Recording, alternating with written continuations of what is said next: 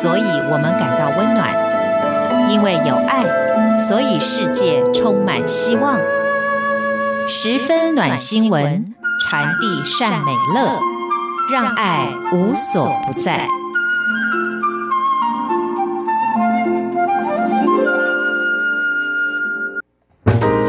欢迎您收听这一集的十分暖新闻，我是维珍，在每个礼拜跟大家分享在全世界各个角落正在发生的温暖的故事。所以说呢，是把温暖带给大家的。这个年纪好像不太适合叫自己叫小天使了哈，然后叫摆渡人嘛，也就是把这一些呢非常好的故事，然后透过我们节目呢来过渡给大家，也希望接受到这样子非常好的一个感受跟能量哦。但细看十分暖新闻会觉得非常有趣哦，因为虽然呢有非常多位主持人都是共同以温暖作为主题，但事实上呢牵涉到温暖这个字眼的感受或是诠释的时候，在选择的新闻或呈现的氛围上面呢，却有极大的差异有都有各自的特色。有些人就像是在黑暗当中的烛光一样，非常的有祥和的感觉；有些呢，就是会特别报道社会当中呢，其实急需要被大家所关注的这一些事情。那有一些呢，就是会很想要呈现热血励志的部分。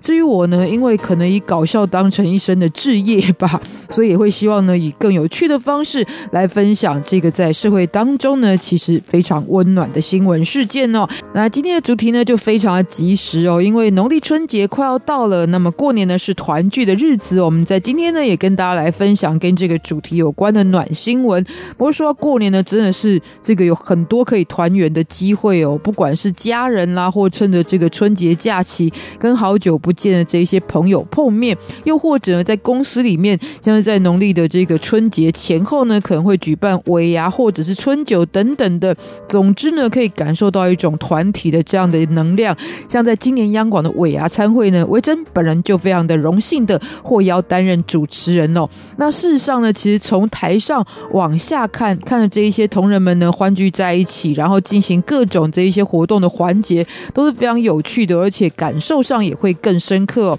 这时候就想到呢，其实以前我们在媒体工作的时候呢，也经常在这个时节会报道，就是因为大家的主题都在团聚，但是有一批人呢，经常是没有机会跟家人团聚。的，比方说媒体其实最常说到的，也就是在外为了工作坚守岗位这一些朋友们呢，可能就没有机会回家过年的。所以呢，这个在每一次的农历春节的时候，都会有这样主题的新闻出现。不过，也随着台湾的高龄化社会的一个现象呢，其实有另外一群在这样子一个团圆气氛当中呢，事实上也是孤独的群体。他们就是在台湾高龄化社会当中呢，也需要被关怀的独居长者。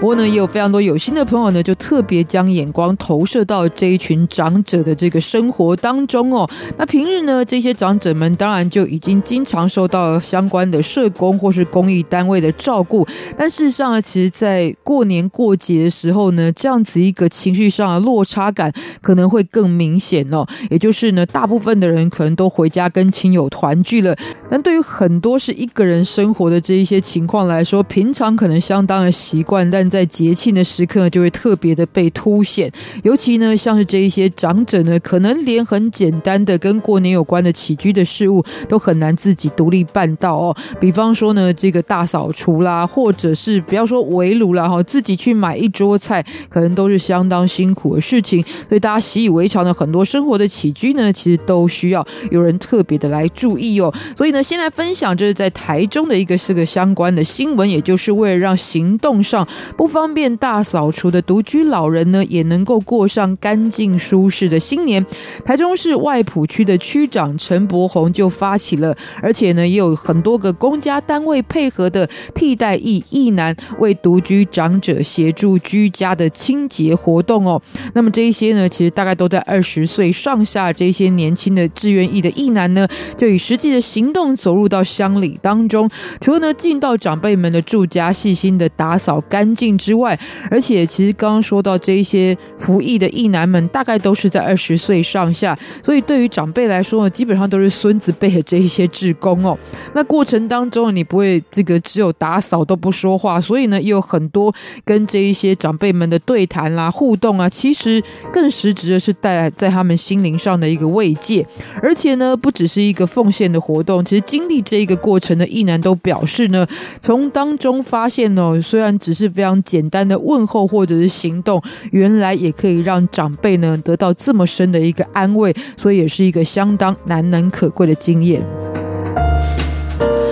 那这是台湾针对长者服务的公益团体红道福利基金会呢，日前就展开了寒冬助老的关怀独居长辈行动，而且是在全台湾展开哦。这个活动其实已经迈入了第十年了。然后呢，其实在这个新闻媒体报道当中，你就可以透过这个活动发现，刚刚所说到的很多对于一般人来说习以为常的一些日常的起居，对于老人家来说呢，其实是得来不易哦。比方说，在这一次。活动当中，就有一位已经高龄九十三岁、由军人退伍的丁爷爷。那因为平常行动上不方便呢，所以出门购物根本是不可能的事情。但就是这一次呢，在弘道的活动当中呢，有一位才八岁就参与志工活动的小朋友陪同，有机会呢就到了卖场哦，其实来采购生活用品。而最主要的目的呢，就是买卫生纸。这么简单的事情呢，只是买卫生纸。但老爷爷因为在这些志工的帮助下得以。出门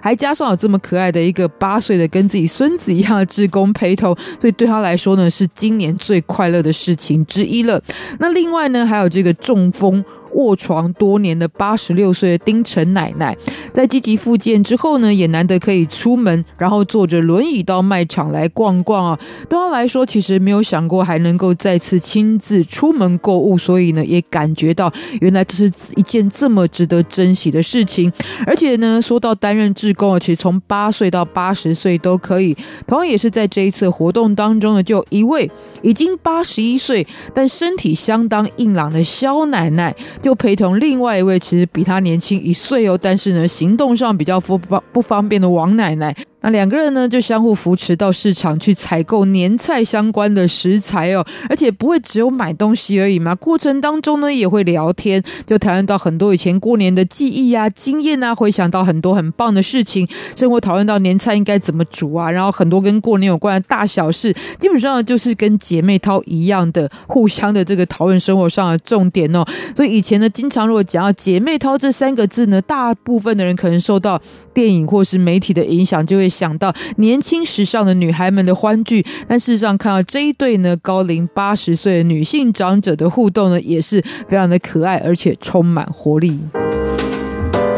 那当然呢，很多很多的媒体对于这一些独居长者的介绍呢，都是会在一种带有悲情的感受的描述哦。然后呢，说到他们被社会边缘化的一个状态哦。当然，这样的一个凸显的方式，也许很快可以抓住大众的注意力，来体认到这一些独居长者们的处境。但另外一方面，也很有可能造成距离感哦。为什么呢？因为即使你有心来跟这些长者互动，但如果媒体的描述呢，都是他们非常的辛苦、孤独，然后呢，大部分是。负面的陈述，有些人呢可能就会觉得要亲近他们，然后呢可能是一件非常困难的事情呢。我是不是要多做很多的准备跟努力？因此呢也会产生恐惧哦。但事实上，在这样子一个过年跟老人家互动的这个新闻报道当中，你会发现他们要的非常简单，就是有人可以关注到他们的存在，在乎他们的想象的事情，或者是倾听他们所说的话，对他们来说呢就是非常非常满足的一个经验喽。